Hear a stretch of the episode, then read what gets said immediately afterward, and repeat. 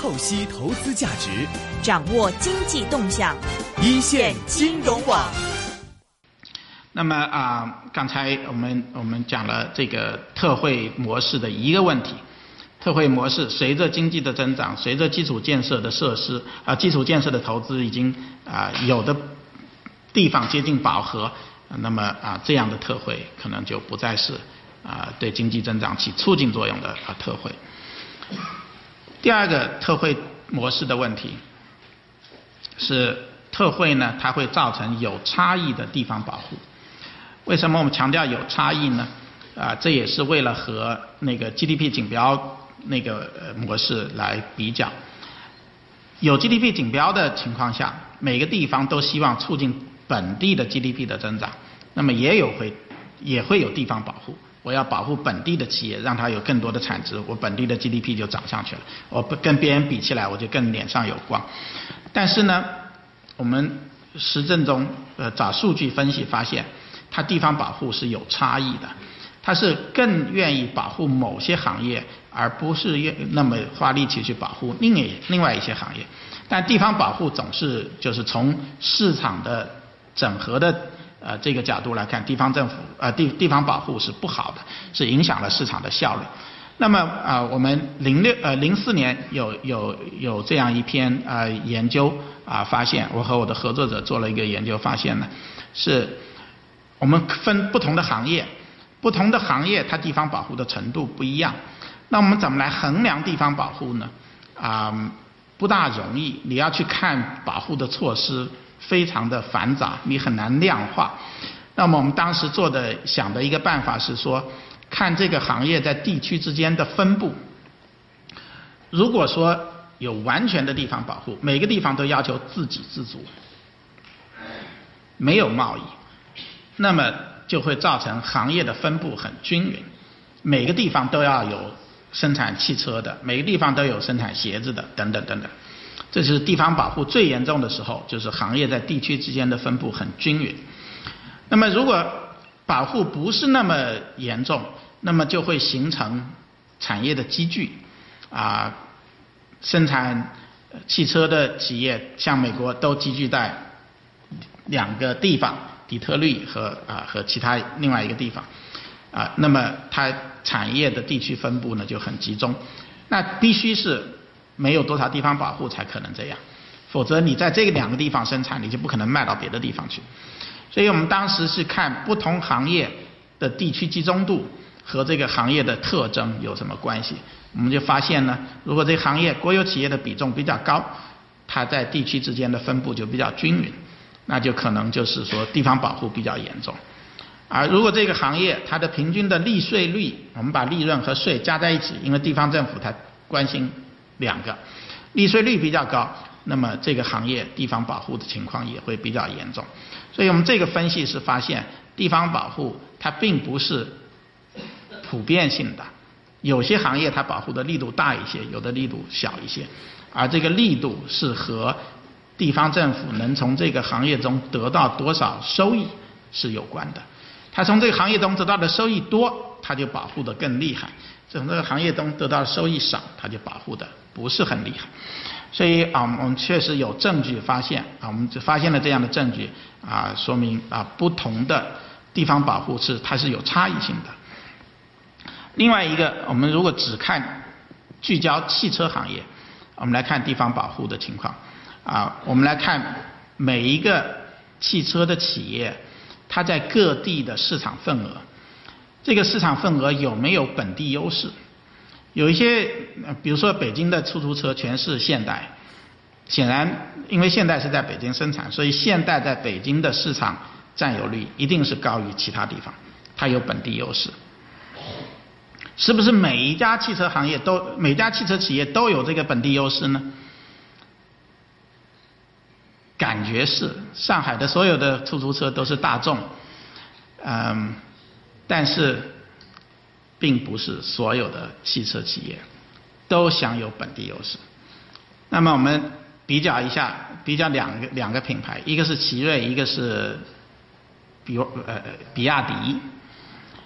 左边这个是奇瑞，红色的这个，这是奇瑞在不同省的市场份额。啊，最左边那个呢是安徽省的市场份额，占百这我记不得是哪一年了，曾经占百分之十三左右。奇瑞占安徽省百分之十三左右的市场份额。比亚迪在广东有没有这样的优势呢？没有。比亚迪在广东的市场份额并不突出，就是跟其他省的差不多。那大家知道奇瑞和比亚迪的，想想看有什么差别？奇瑞是国有企业，比亚迪是民营企业。那你说你就找了这两家不算数，我们把所有的企业都拿，所有的汽车企业都找出来，然后来看这家企业的市场份额有没有本地优势。要把所有企业国有企业都拿来呢，本地优势更大。如果我们只看民营企业，民营企业它的市场份额完全完全不占不享受任何市场优势。呃，本地优势，所以这个保护地方保护它是有差异性的，就对国有企业的保护更厉害一点，对民营企业的保护不那么厉害一点。当然也不是说完全没有，就汽车可能比较特别，所以呃，我我就特别想强调这个特惠，我们刚才说的这个特惠模式，它会造成地方保护，而且是有差异的地方保护。从地方保护这个角度来看，它和 GDP 锦标赛的模式是一样的，但是有差异的这这这个地方保护呢，就只有这个特惠模式才有，GDP 锦标赛的模式是没有的。那么啊，第三个，刚才我们讲的这个特惠模式的两个问题啊，一个是啊，不同企业它获得资源的机会不一样，可能造成资源的错配；第二个呢是地方保护。第三个就是消费者利益得不到充足够的重视，在这个是 GDP 锦标赛模式和特惠模式共有的一个问题。当你很重视企业的时候，啊，你在这个特惠制度里面，地方政府是从企业那儿得到收益，所以呢，它当平衡企业的利益和消费者的利益的时候，它会更倾向于企业。GDP 锦标赛也是一样的。啊，GDP 锦标赛跟消费锦标赛很不一样。如果说每一个省都很在乎我当地居民获得了多少消费，那是另外一个模式。啊，GDP 锦标赛的时候呢，也会有这种消费者利益得不到充分重视的这样的情况。那么这个我就啊，我就呃不去多说了，只有两个例子，一个是环境保护，环境保护并不是所有地方政府都特别积极的。啊，这是，所以这是消费者利益得不到充分重视的一个例子。第二就是住宅用地的价格，这当然不是地方政府的责任，是全国的都是一样。住宅用地的价格远远低于企业用地的，远远高于企业用地的价格。啊，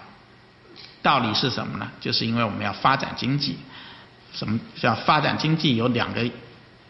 意思，一个是让消费者获得多大更好的消费，那显然不是的。这儿我们看到的是，我们要要 GDP 啊，为企业提供更便宜的土地啊。我们也做过，找了一些拍卖企业的土地交易的数据，北京和上海的土地交易的数据，有没有发现？这其实不用做这个回归的，就能明显的大家都知道，像这个居民用地。的价格要远远的高于企业用地的价格。第四个问题，啊，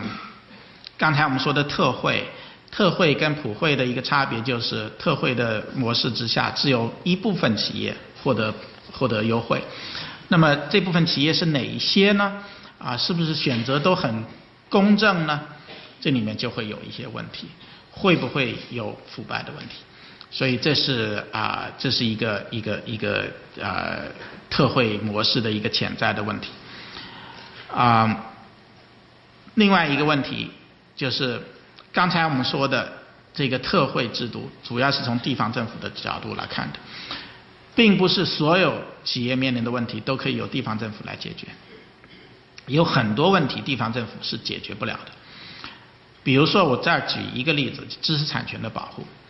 你很难想象在某一个省来保护知识产权，因为呃知识产权的保护必须是全局性的啊。如果你这个省保护知识产权，另一个省不保护知识产权，那么就有人会到不保护知识产权的那个省来购买产品，低价购买买买没有知识产权保护的东西，然后低价的销售到另一个省去。所以这些问题都是啊呃是特惠解决不了的问题。另外的问题是，地方政府没有足够的激励来改善普惠制度。这个刚才我已经说过了，甚至有阻力来阻碍普惠制度的建立。第四是特惠模式之下，地方政府的激励不仅仅是来自自上而下的激励考核啊绩效考核，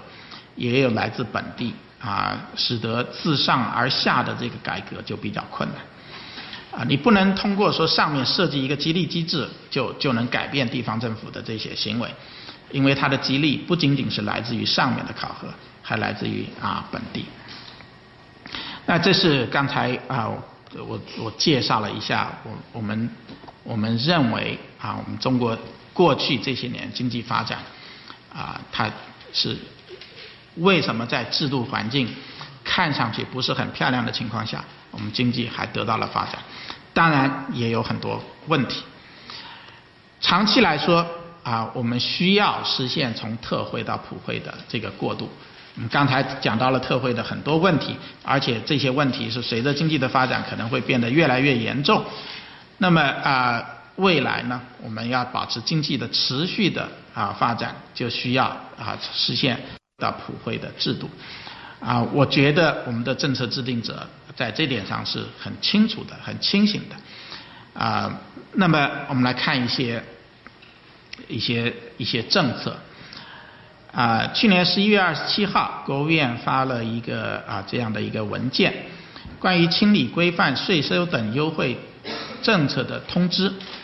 我们就会发现这个地方呢是啊这个文件呢是啊使得如果这个文件得到了严格的执行，我们前面的很多的特惠的这种方式就不能做了。特惠是说我选定一些企业，我对它提供各种各样的帮助。那么我们来看这地方是说，要我我不把这个每一个条文都读了啊，说严禁对企业违规减免或缓征行政事业性收费和政府性基金，以优惠价格或零地价出让土地，这都是过去特惠的一些重要的手段。严禁低价转让国有资产、国有股企业股份及国矿产等国有资源；严禁违反法律法规和国务院规定减免或缓征企业应当应当负担的社会保险费啊等等。这这个可能跟我们讲的更相关的是，要求各级各地区各有关政府要开展一次专项清理。认真排查本地区本部门制定出台的优惠、税收等优惠政策，特别要对与企业签订的合同、协议、备忘录、会议或会议记录，要以呃会议纪要以及一事一议形式的批示报告和批复等进行全面梳理，摸清底数，确保没有遗漏。就是我们意识到这个特惠的。制度有很多问题，所以呢，现在是要想办法要堵掉特惠的这种渠道渠道。但是我们需要进一步问的是，把特惠的渠道堵住了，如果特惠不能实现了，不能实施了，是不是经济就能发展？不是的，我们前面讲，特惠之所以存在。是因为普惠并不很很好，那么如果普惠的制度没有改善，特惠你把它拿掉了，那这经济是不是就有问题了？我们前面讲特惠的时候是说，它是对普惠制度的一个不完善的替代，没有普惠制度在那儿，或者普惠制度很不完善，有很大的问题，所以呢有一个替代。地方政府出面解决企业一些问题，有不公平，有很多很多问题，但是呢，它也带来了经济的增长、经济的发展。你把这些特惠都堵掉了，后面怎么办？当然，我们的政策制定者并不是没有想到，政策制定者希望采取很多手段来改善普惠的制度。啊，十八届三中全会里面。呃，就做了很重要的改革的决定，经济改革的决定，啊，一个很重要的一点就是让市场在资源配置中起决定性的作用。那么这个希望呢，啊，如果市场真是能够在资源配置中起决定性的作用，那么呢，我们就啊一定程度上啊达到了普惠的这个制度的优化。但是让市场在资源配置中起决定性的作用。并不是说说就能做到的，是非常难的事儿，是非常难的事儿。啊，我们有一些市场啊，你很难想象在短期内就是完全就是自由的运行。比如说土地，我们能够做到让市场在土地资源的配置中起决定性的作用吗？即使是我们想要这样做，也很难做到，因为土地有它的特殊性。比如说，啊我需要建一个大的厂房，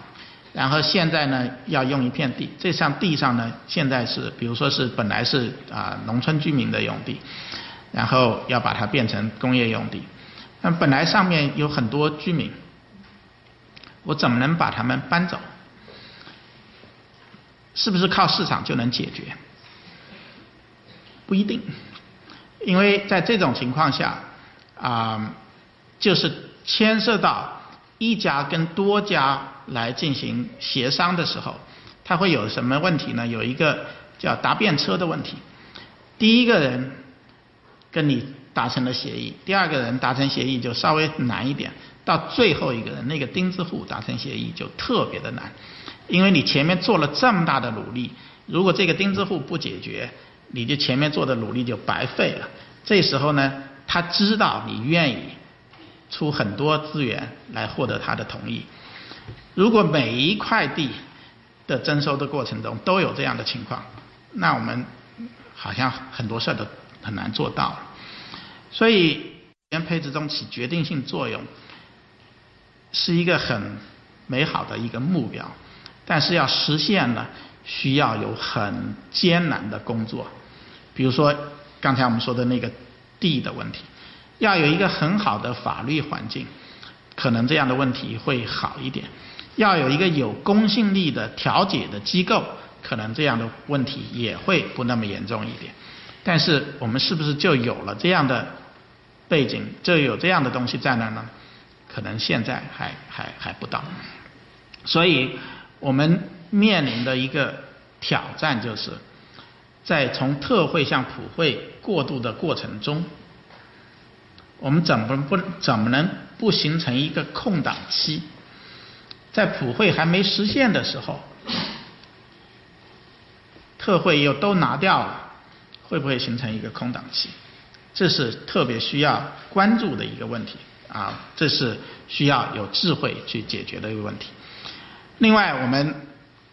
也是在其他方面，比如说简政放权，啊，这届政府花很大的力气来推动简政放权。从指标上看，我们也确实得到了很大的改善。我刚才讲的世界银行的这个营商环境啊指标中，其中有一项，我之所以用它这个报告呢，是每一版都是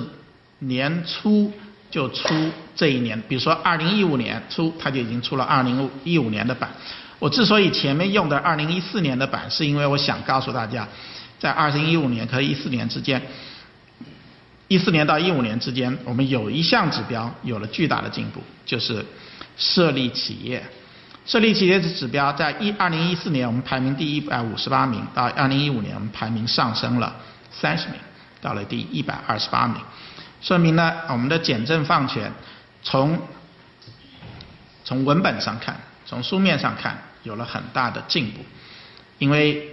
世界银行的指标是根据书本上这根据这个文本来看的。但是实际中呢，呃，是是怎么样？我们也看到很多企业注册的企业大幅的增加，但是并不是所有的企业它现在都有了业务，啊，能真正的简政放权，让所有的企业都觉得啊，政府不该管的就不管了，啊，我们还是要有啊有一段的距离，所以我们现在也在正做很大的努力，要建立投资的啊负面清单。是准入的负面清单等等，我觉得这都是非常重要的工作，啊，也是啊，对于改善普惠的环境呢，是是是非常重要的。减少价格干预，改善企业获得融资的机会，啊，推动混合所有制的发展，更好的保护产权，都是啊，跟我们前面讲的这个制度环境是是有关的。所以啊，我们现在的政策制定者呢，应该说是清楚的，我们要做什么工作才能够改善我们的制度环境。啊，难题就是怎么能认识到了，怎么能做得到，这是啊，这是啊一个非常啊具有挑战性的一个啊一个问题。那么刚才我们说呃，要让市场在资源配置中起决定性的作用呢？啊，还需要有很多其他方面的啊一些改善，比如说依法治国啊，如果没有依法治国，你很难想象能够建立一个让市场在资源配置中起决定性作用的这样一个啊一个一个经济体制。所以啊，我们啊有了这些目标，我们要啊做啊非常大的努力来实现这个目标。在实现从过呃特惠向普惠过渡的这个啊这个这个目标的这个过程中啊，我们啊有一些重大的挑战啊，刚才啊其实都都已经讲到了，我在这个地方我再啊重述一下，如何激励地方政府来改善普惠制度。我们刚才说，在特惠制度下，地方政府它没有那么强的激励来改善普惠的制度，因为从特惠中它能得到好处。那么啊，怎么来为地方政府提供这样的激励？就中央推就够了吗？啊，可能是不够的。中国这么大，如果地方政府不积极的去做，很多事儿是难办成的。所以必须为地方政府提供这样的激励，来让他们能够愿意去做。那么怎么来提供这样的激励呢？刚才我们说到，我们的特惠的这个模式中，啊，地方政府的激励不是自上而下的考核所带来的激励，而是一些内生的激励。那么，我们从特惠向普惠过渡这个过程中，啊，是不是可以只依赖于自上而下的这种推动呢？是不是要考虑一些内生的激励呢？啊，这个我觉得是一个特别关键的一个问题。我们怎么来为地方政府或者为地方的官员提供这样在本地内部的内生的这种激励？这是啊，这是特别需要啊要考虑的问题。啊，我们能不能让我们的啊啊人大的制度、政协的制度在这里面起更大的作用来？提供这样的内生的激励呢？啊，这个啊就牵涉到啊，我觉得是一个真是要有很好的顶层设计来考虑这样的问题。如果普惠制度还没有改善，减弱地方政府提供普，这地方打错了，减弱地方政府提供特惠的能力和激励，它是可能会带来问题的。就是我刚才说的那个空，会不会出现空档期？你这个关掉了，那个还没开开，中间这一段怎么办？所以这是呃需要啊呃需要智慧啊来解决的一些啊问题啊我我今天呢到最后只能提问题而不是提供答案了啊我前面我是试图啊跟大家说一下我认为我们过去的经济发展是怎么做到的啊但是未来怎么做到？啊，我们需要去探索。啊，我啊，我想啊，我就先讲到这儿。集合各路资深财经专家，拆解市场投资最新动向。黄国英、林少阳、谭新强、陆羽仁、王碧、卢志威、王华、梁帅聪。更多重量级嘉宾与你分享独到见解。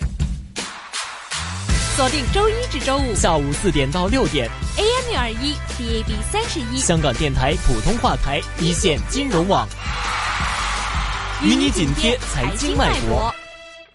好的，现在时间来到上午的下午的四点五十九分了，来听一节齐伟给我们带来的新闻和财经消息之后呢，今天本色部分会有陈德豪伊森和丰盛金融资产管理组合交易经理卢志威威廉的出现，热线电话一八七二三一三，也可以在 Facebook 上留言的。